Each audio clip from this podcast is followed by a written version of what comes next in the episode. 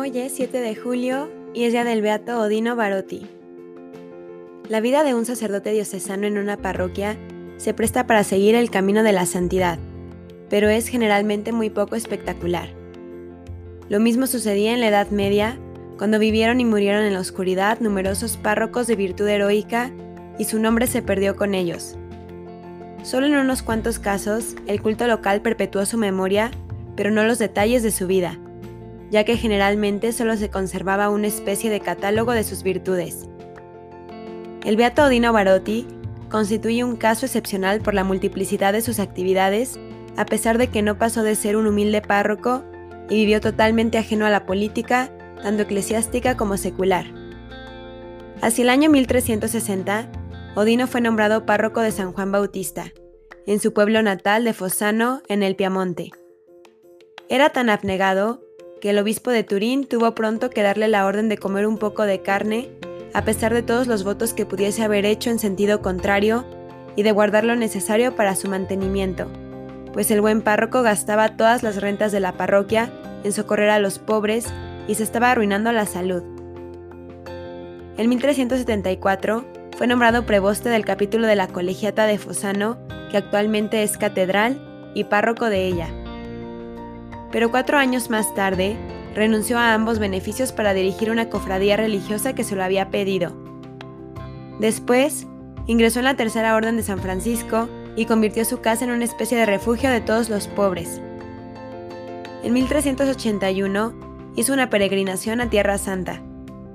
A su retorno, fue nombrado director de la Cofradía de la Cruz, que se dedicaba a cuidar a los enfermos y ofrecer asilo a los peregrinos.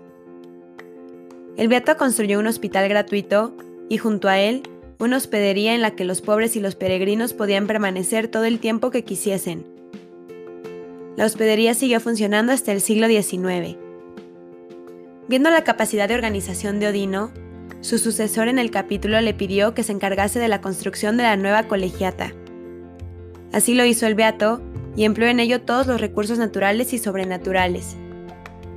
En cierta ocasión, los obreros transportaban una pesada viga en una carreta tirada por bueyes. La carreta se atascó en el barro y era imposible moverla.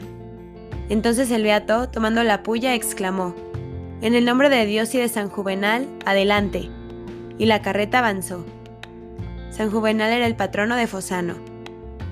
En otra ocasión, mientras Odino se hallaba orando en la iglesia, uno de los obreros cayó de la torre y se mató. El beato tomó la mano del cadáver y le dijo, levántate y vuelve a trabajar. El hombre se levantó al punto, perfectamente sano. En 1396, los canónigos rogaron a Odino que aceptase de nuevo el cargo de preboste. Así lo hizo para poder trabajar en una parroquia en la que era tan conocido y tan querido. Cuatro años más tarde, la peste hizo enormes estragos en la región. El beato Odino se dedicó a atender día y noche a los enfermos y moribundos, hasta que él contrajo también la enfermedad y murió el 7 de julio de 1400. Fue un fin verdaderamente digno de quien había vivido entregado toda su vida al cuidado de sus prójimos. Su recuerdo sigue todavía vivo en Fosano.